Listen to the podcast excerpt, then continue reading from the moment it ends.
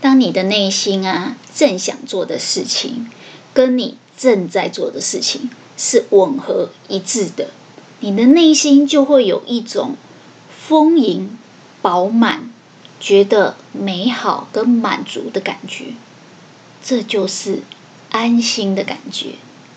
我是小仓鼠，欢迎收听《社畜逃脱笔记》。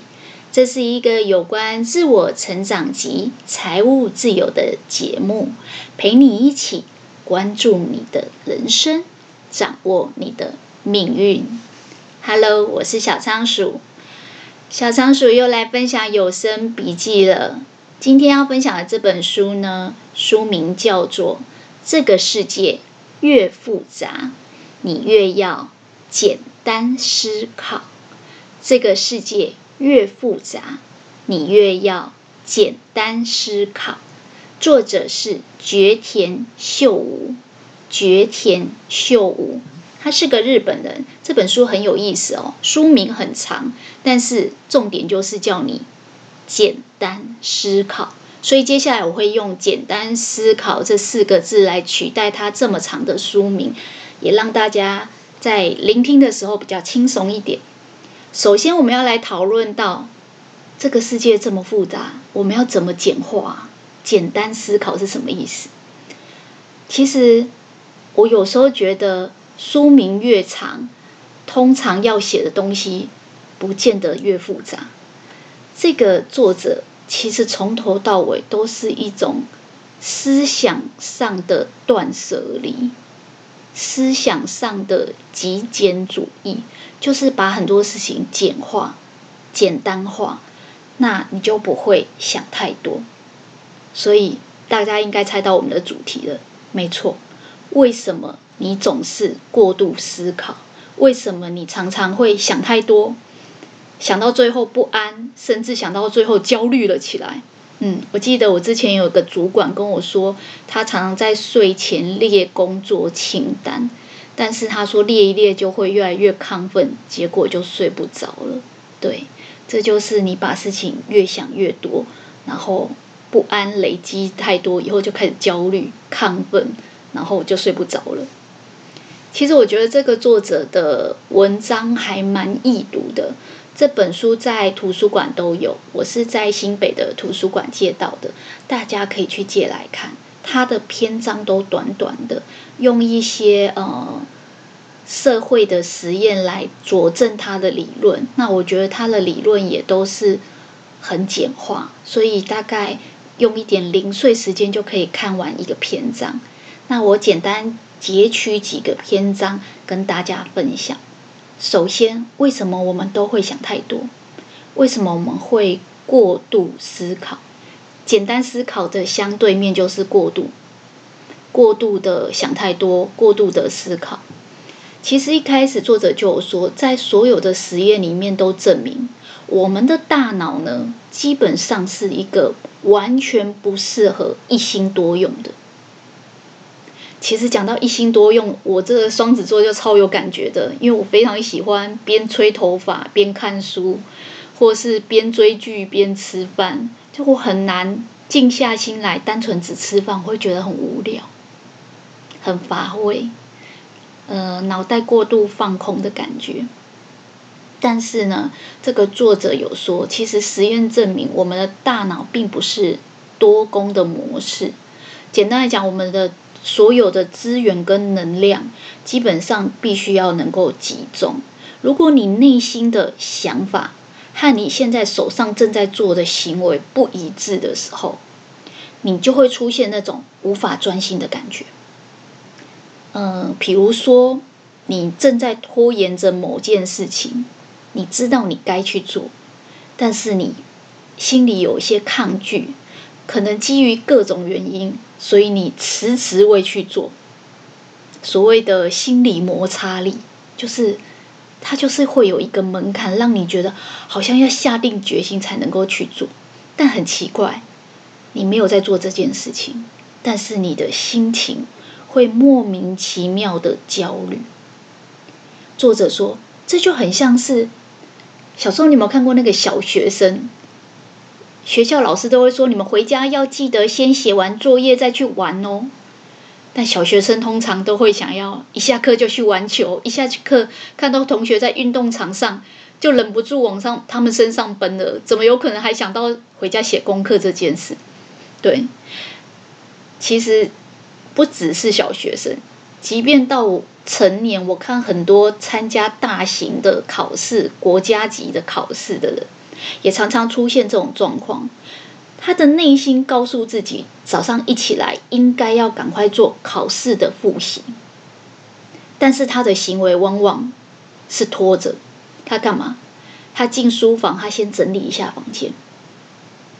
所以他的行为就是放着念书这件事情不做，然后，但是他的脑袋知道，啊，不赶快念书真的不行啦，啊。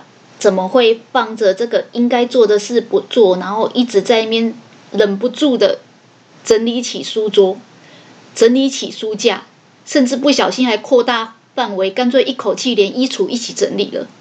我不知道你们有没有这种经验，就是你明明知道应该做这件事，但是你没有去做，你总是会有一种心神不宁、莫名其妙的不安跟焦虑的感觉。作者说，这就是想太多、过度思考的源头，就是压力的来源。当你的知道，你大脑所知道的这个想法，跟你现在所正在做的动作、行为是不一致的，知行不一，就是我们古人说要知行合一嘛。当你知行无法一致的时候，你就会莫名其妙的在你的大脑里面累积压力。很简单，因为你的大脑就是没有办法一心二用，它就不是设计给你同时多工处理的一个机制。它原则上要能够专心，才能够冷静下来。其实我觉得看这一段的时候，我超有感觉的，因为其实我每次从图书馆借了大概十几二十本书回来，我不一定每一本书都会决定拿来做节目，一定要我非常有感觉，而且我觉得在我的生活当中有类似的体悟，它对我实践在生活当中是有帮助的，那我就会想说，也来分享给。其他的听众们，为什么我会这么有感觉呢？我就是看了这一篇，我就决定要做这本书了。所以你知道，那个图书馆借书它有一定的 d a y l i g h t 我就会优先的在十几本书当中先看完这本。那这一篇的确就是触发我做这一集节目的原因。为什么呢？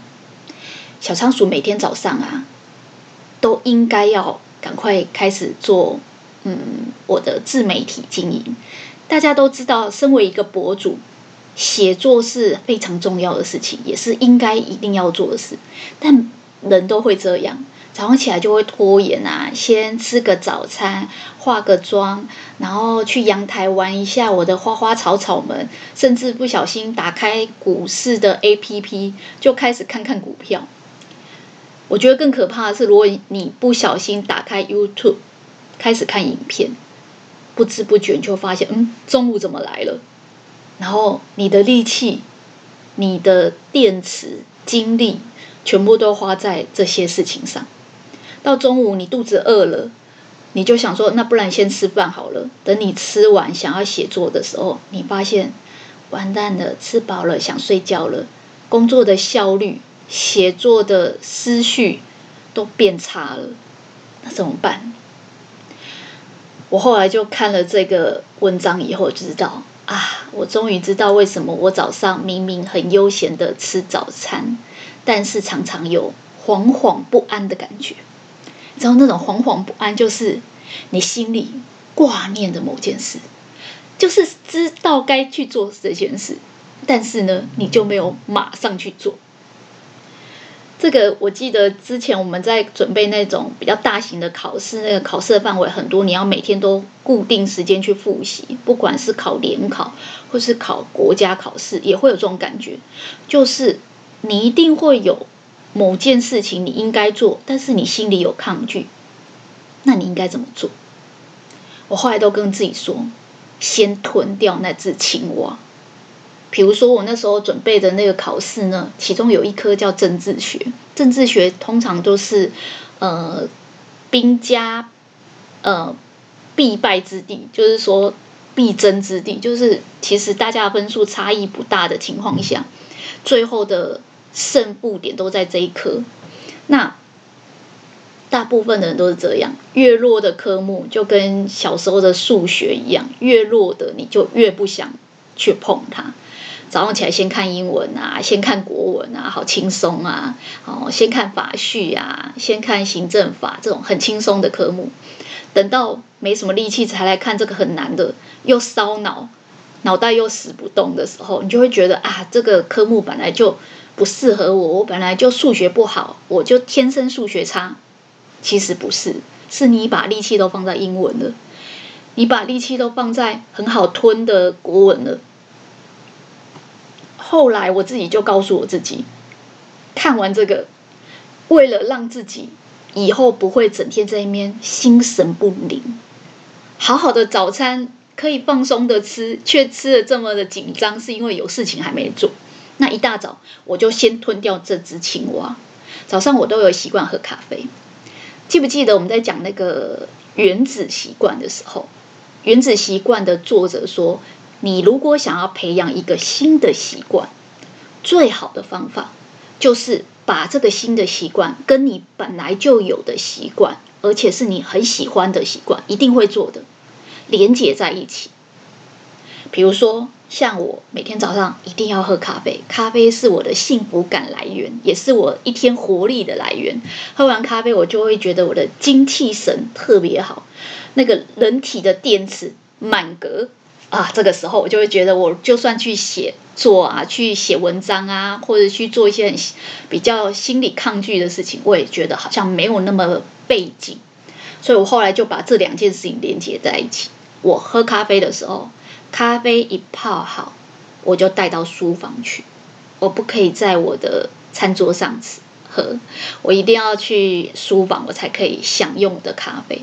在享用喜欢的咖啡的同时，我就会开始做一整天必须做的书写的工作啊，不管今天是要写脚本啊，还是今天要整理笔记呀，还是今天要写方格子的部落格文字啊，毕竟做博主就是这样，每周每周都要更新，你每天每天都一定要有进度。有句话叫“慢慢来”，但要有进度。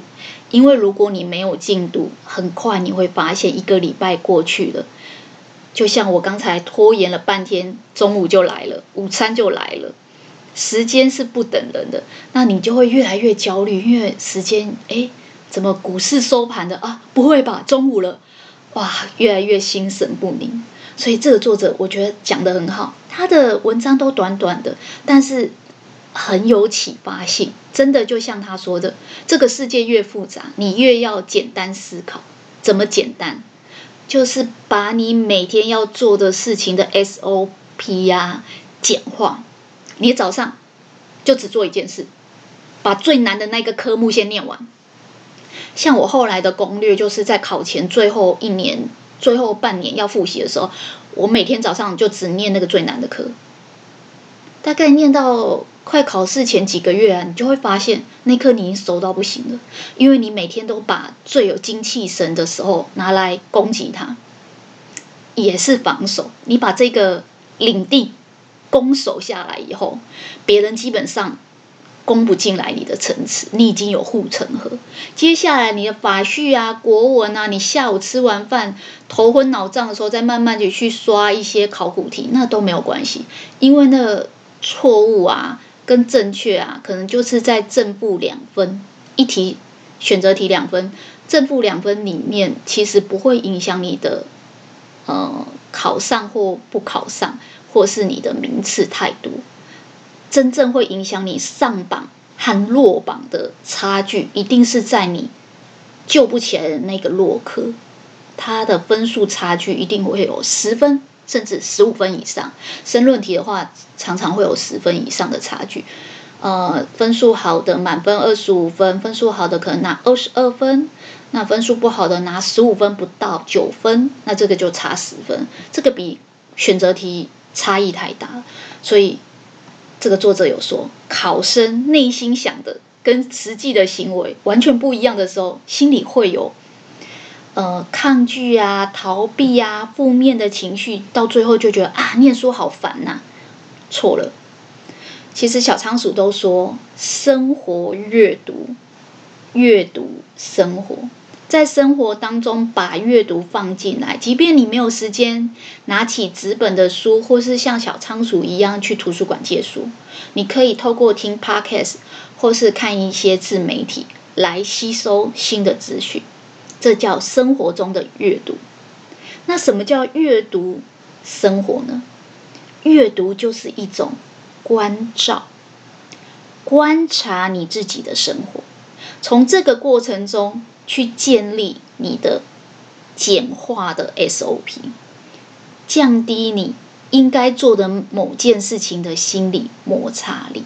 就像我刚才说的，我用咖啡来调动我的诱因。它就很像是一根红萝卜插在我的头前面，我为了吃那一根红萝卜，我就会亦步亦趋往前，再前进一步，不知不觉，哎，中午到了，哎，这一科念完了，该做的事情做完的时候，走出去书房的时候，那种心情饱满的感觉非常的好，没错，这就是带动到我们来要讨论的。第二个主题，我们刚才讲，为什么人会想太多，会过度思考，会焦虑，会不安啊？因为我们常常脑袋想的跟现在所正在做的行为不一致。当你的知行不能合一的时候，你就会心神不宁。那相反的，你来想一下哦，什么时候你会觉得？心情特别好，心情特别的安心自在，甚至有那种很舒服的感觉。我想很多人想，什么时候很安心？在床上的时候，呃，躺在家里的沙发上的时候很安心。如果你今天作业还没写好啊，就算在床上，你可能也是啊，一直挂念着，你还有某个报告还没写。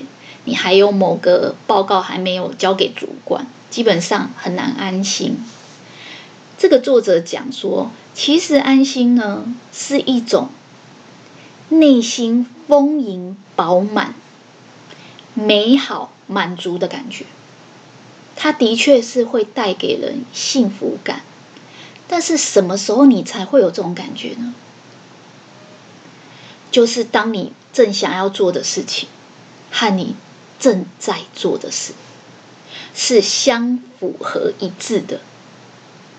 这个时候呢，你的思绪不会有多余的杂念，你的心思很集中、很专注，你的呼吸不会变得很急促，然后很浅薄。相反的，你可以深呼吸。作者说，这就是正念。正念就是说。你的所有的注意力都正中集中，临在这件事情上，其实就是专心的感觉。我相信很多人都听过《心流》这本书，有机会小仓鼠会来分享。《心流》就是在讲这种专注，不要想着任何其他的事情或是杂念，抛弃不重要的小事跟烦恼。专注在眼前，此刻当下，有一句话叫“临在”，临就是临时的临，在就是现在的在。你的整个心思都临在这个现在正在做的这件事情上，你会发现哦，你就会出现刚才所说的这种内心丰盈、饱满。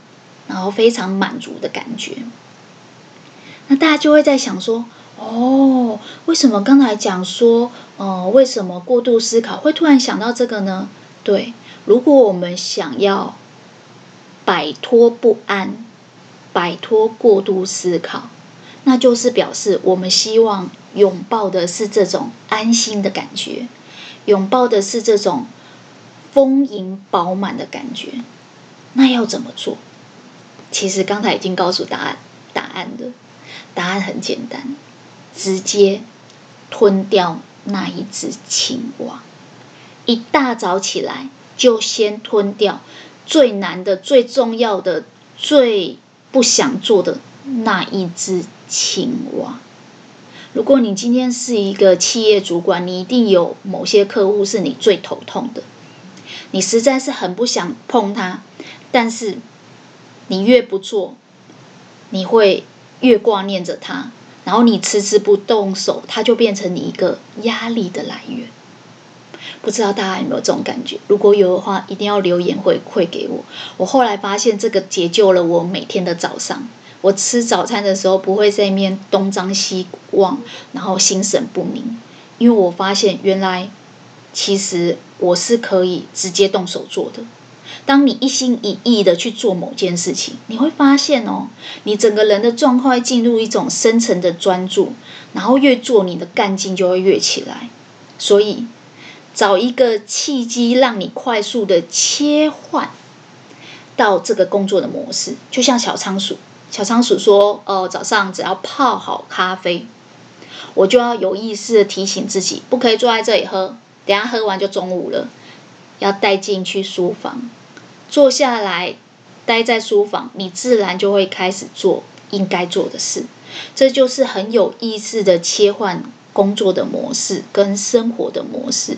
我相信很多人都是有这样的经验。如果你先是在家创业者、自媒体工作者，你一定要把你的生活的空间跟你的工作的空间有意识的切割开。让你自己知道，说你进了书房就是工作模式，这样你才有办法去做你该做的事情，甚至是一些你原本有点心理抗拒、不是很感兴趣、不想做的事情，你也尽量告诉自己，没关系，我们就直接一大早先来做做看，试着做，专注的一阵子，如果真的做不好再说。就你会发现哦，等你开始投进你的心思，整个人静下心以后，人的状态就会处于一种比较开心的感觉，甚至会有一种“哎呦，其实我没有想象的那么讨厌嘛，其实我也可以做的不错嘛。”不知不觉啊，你就会发现哦，你的这种每次一大早起来就赶快做这件事情。你进入一种很着迷、很忘我，然后每次做完这件事情，你内心就有一种充实感，觉得嗯不错，我的对自己的掌握度越来越高了，然后内心丰盈、饱满的感觉，这就是安心感。其实啊，安心、安全感都不是从物质或是某个他人可以给你的。都是从你的大脑，从你的心，从你每天知行合一，让你心安理得开始的，很有意思哦。原来每天做什么事情也会影响我们的心情，会呀。这就是为什么小仓鼠会一直说，你的想法、你的心态会决定你的行为，甚至你的性格、你的习惯。这就是一个最好的例子。接下来我们来讨论第二个情况，第二种原因，什么情况你会过度思考，甚至会想太多？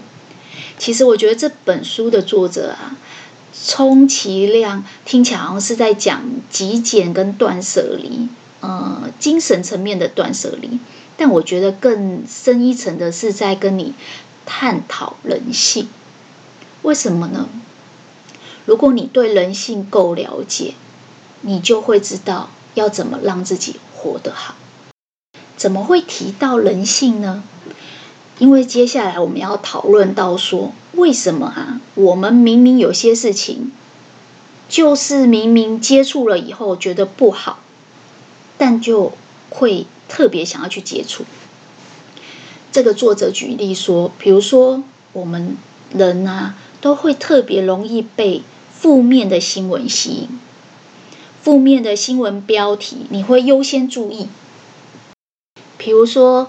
呃，这礼拜可能会有台风。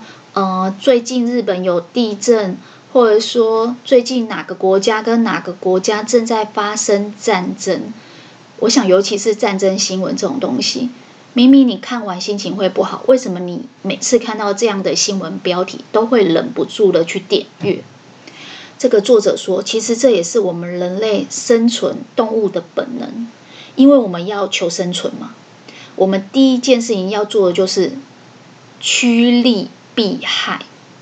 避害就是说，我们要躲避有可能的危险性，所以我们很容易被负面的新闻吸引。我们会优先去注意它，是因为要提醒自己要处理它。比如说，哦，下礼拜要寒流来了，哦，下礼拜可能会下雨，下礼拜可能会有台风，这样子的，呃。不好的消息，但是却是必须要处理的，因为人性本能就是动物，我们必须要求生存，所以我们要注意环境的变化。所以呢，你会发现这些负面的新闻呢，它会影响你的大脑，反应特别大，它会刺激你的大脑活化，然后因为有这样的活化，你对它的意见跟舆论也会比较多。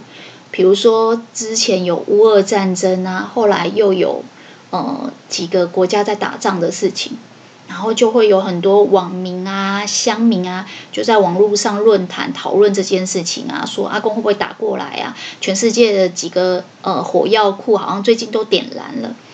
当然，大家都会有这种感觉，就是看完这一类的新闻，心情都会有一种闷闷的，不太好。这。就是所谓的焦虑跟不安，那明明知道会这样，为什么我们又爱看？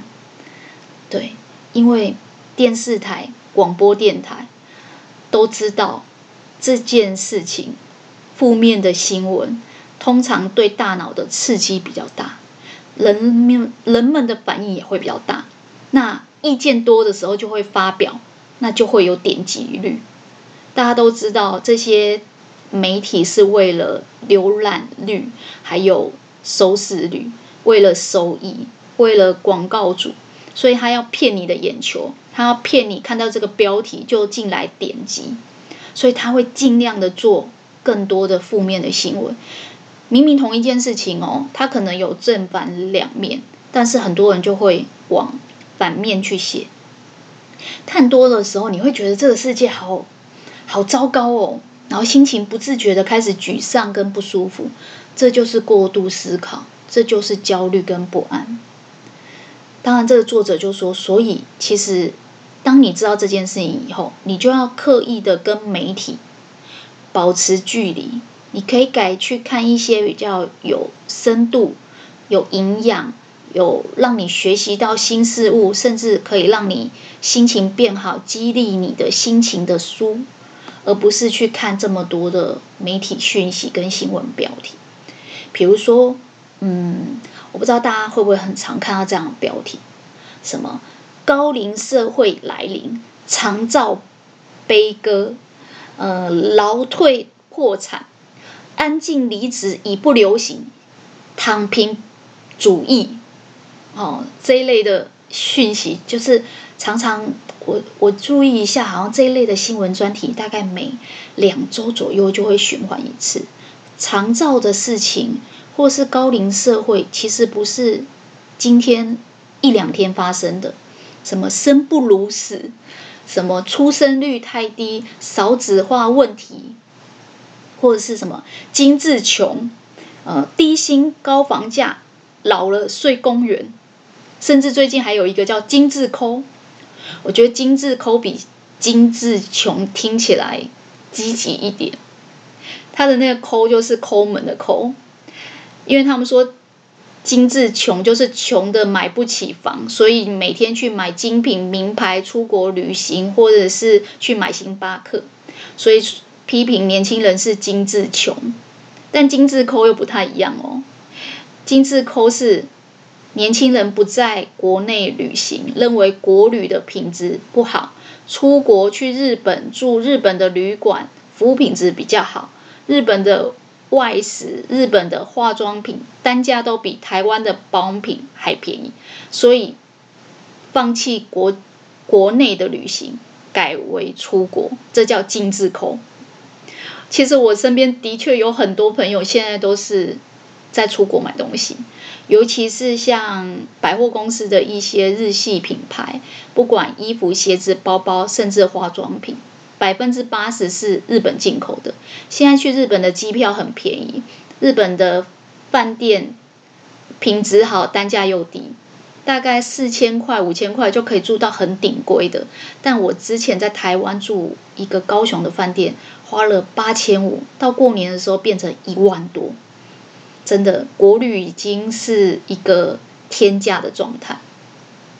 那在日本吃的食物也相对便宜，所以我印象很深刻哦。在某一年的百货公司搜狗吧周年庆的时候，他甚至打出这样的噱头，就是一定要让年轻人觉得，在我搜狗百货买的化妆品比出国还便宜，就是他要求各品牌推出的特惠组一定要比出国还便宜。原因是年轻人现在，要不然就出国买，要不然就透过国外海外的电商平台，比如说英国的几个平台跟日本的几个直送台湾的平台来购买。我之前请我妹妹帮我买那个某某大品牌的精华液。他在百货专柜卖四千多，结果我妹妹在英国的网站一一一一的折扣季的时候帮我买两千七，现省一千多块，还报关哦，还包含关税。重点是，呃，满额还有另外的赠品，所以我就觉得现在年轻人的精致抠是用购物投票。以前我们说。如果搬家迁户籍，呃，没有办法住双北，住台北市、新北市，往桃园、往其他县市搬，叫用脚投票。那其实这个精致抠，某种程度是用购物投票。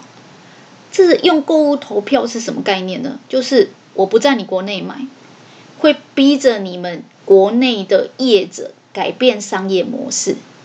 就像我刚才讲的，SOGO 打出比出国还便宜这件事情，所以你有没有发现呢、啊？一件事情有两个版本的故事。你可以说他们是穷，所以出国买；你也可以说他们是抠。我有钱，但我抠，我不在你国内买，我宁可出国给日本人赚外汇，就是这样。这一件事情有两种版本，但是为什么？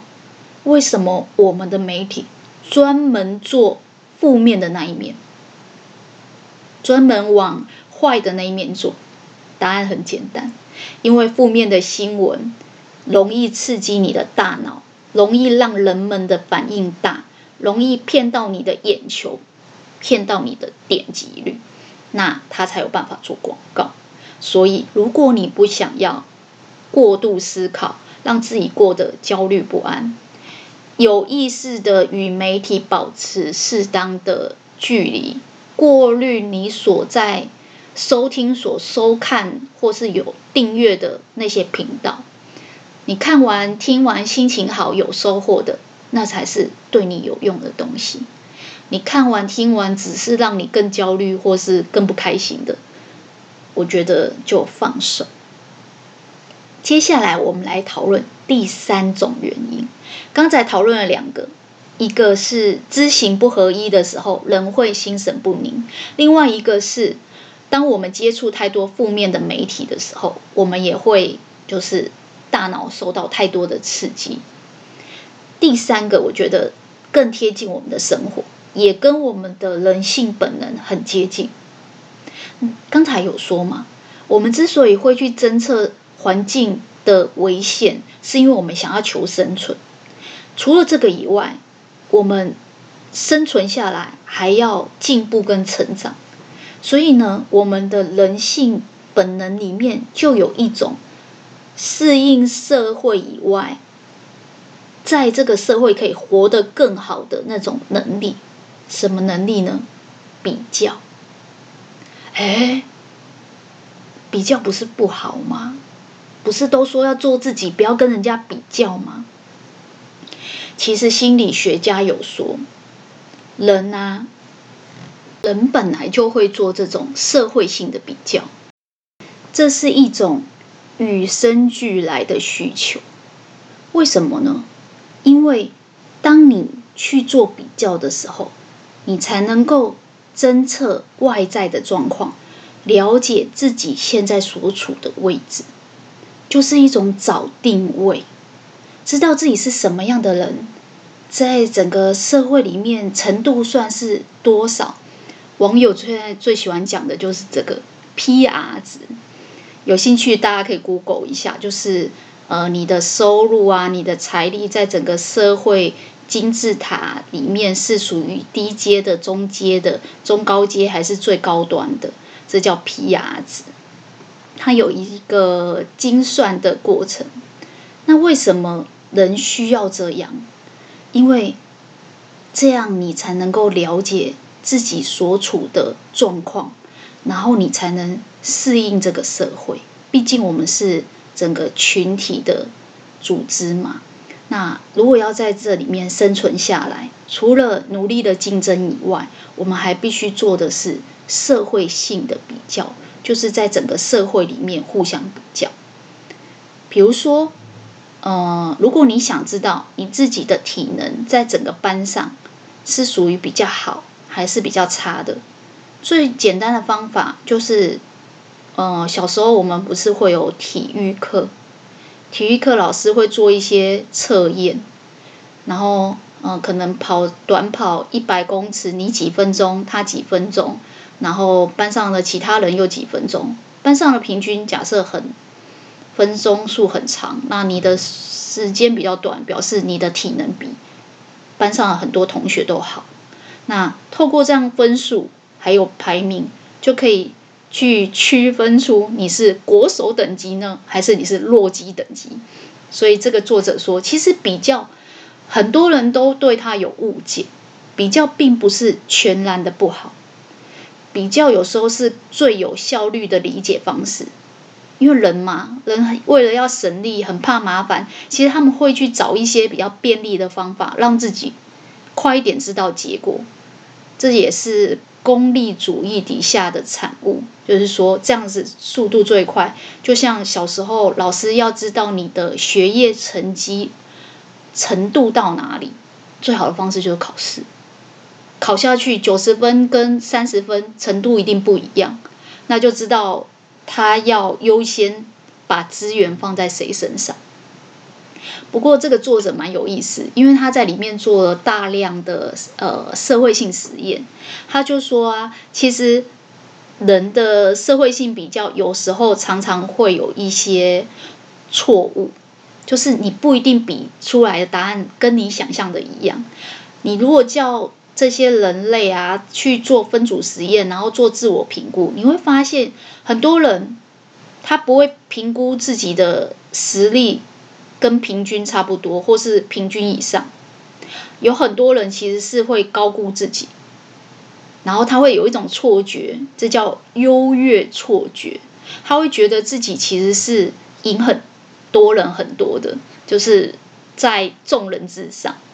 但相反，也会有一批人，他是过度的低估自己，把自己想得太差，所以这个。不管是高估或是低估啊，这种自我比较，自己拿自己跟其他人比较，然后自己评估的这个过程，其实很容易出错。那还有一种比较是什么？就是社会评估，由社会来评价你。不过社会评价就是我们为什么说不要跟别人比较的原因，因为社会评价很常是别人的价值观。用主流的价值观主流主流的这种标准去评断你这个人。那你要知道，只要有标准，只要有基准这种事情，它就极有可能产生变化跟变动。它不是绝对的，也许放在大多数的人身上是对的，可是有些人他的天赋不在这里，那拿他来比就很不公平。所以作者也是说，在整个社会里面的比较。尽量还是专注在你自己对自己的标准。也许大家认为的好，不见得是你自己觉得的好。难道你要过别人嘴上的人生吗？就是妈妈说这样比较好，然后你就这样过了。其实你一点不快乐，然后你就这样过完你的一生。这个作者说，其实。我们之前有讨论过，就是小仓鼠觉得自己是高明人，然后我们也讲过了好几本高明人的书。其实你会注意到，有很多的高明人，他的直觉判断能力比别人强，因为他会综合过去所有的经验，还有他本身比较敏锐的那种观察力的人格特质去判断事情，所以他们有比别人更强的直觉。这个时候，如果你用一般客观的那种价值观去评断他的时候，他就会活得很不自在。所以，需要比较是为了生存，需要比较是为了侦测自己所在的位置，找到自己的定位。但是，不要过度比较，因为过度比较就会回到我们今天说的，为什么会过度思考？为什么会焦虑？为什么会不安？因为只要你过度比较，你拿了别人的标准套在自己身上，你的心情就会很容易烦躁，而且你会不自觉被他的价值观所操控。那这个时候要怎么办呢？其实跟我们刚才讲，跟新闻媒体保持距离是一样的。如果你觉得你自己是属于比较容易过度比较的人，你可以试着减少资讯量。我以前都最常讲这句话：“眼不见为净。”呃，我不知道大家有没有这种感觉？自从有了脸书跟赖以后，脸书就像你时间的小偷赖呢赖更可怕，它根本就是你时间的强盗。你一旦跟谁聊起来，不知不觉两小时就过去了。脸书也是滑着滑着，时间就被偷走了。所以，如果你不想要过度的和别人比较，第一个，你试着减少自己和别人交流的时间。当你跟别人交流的频率跟次数越来越少。你就会发现，你的比较的心理就会下降。第二个，现在即便是不出门跟人面对面的交流，有可能还是会透过社交媒体去看到别人的资讯。所以作者的建议是删掉 FB。如果你做不到的话，那你就减少看 FB、脸书甚至 IG 这些社交媒体的频率。改变你那种下意识，只要有一点零碎时间，有一点空闲，就习惯性的看手机的习惯。我相信有意识的减少你这样子的资讯，你会发现你的心情平静许多。为什么？眼不见为净。当你没有看到，你就不会有所思所想，那就不会有那么多的过度思考、焦虑跟不安。今天我们讨论了有关三个为什么我们总是过度思考、总是焦虑不安的原因。一个是知行合一，因为拖延，明明知道应该做的事，却知行不一，所以搞得自己心神不宁。要如何解决呢？很简单，一大早早就吞掉那只青蛙，让自己。知行合一，自然你就会心安理得。第二个，我们讨论到为什么人这么喜欢看负面的新闻？明明知道这个对自己影响很大，心情会变差。当然，我们讨论到邪恶、万恶的媒体，总是会一直不断的骗我们的眼球。但是，我们也给了大家解法，就是与新闻媒体保持适当的距离。不是不能看，我们还是要关心国际、国内的很多事情，国内外大事的脉动。但是不要过度的浸淫在其中，尤其是什么大地震啊、战争的新闻，看太多真的会变得焦虑跟不安。第三个原因，我们讨论到人天生爱比较，要如何不过度比较？答案很简单，眼不见为净，减少资讯量，少用社交媒体。所以有没有发现，你只要让自己知行合一、心安理得，让自己保持距离跟社交媒体和新闻媒体，基本上你的心情就安定许多。这就是简单思考。这个世界越是复杂，你越要简单思考的三个很简单的方法，却非常实用。也希望大家。可以把它落实在生活当中，对你们会有帮助的。今天小仓鼠的笔记就跟大家分享到这边了。恭喜你，又成功的听完一本书，吸收了新的观念。如果对你有所启发，也希望大家把今天听到最认同的一句话或是一个观念回馈留言给我，和小仓鼠。一起享受成长进步的过程吧。小仓鼠会持续创作扎实的节目，分享更丰富的笔记给大家。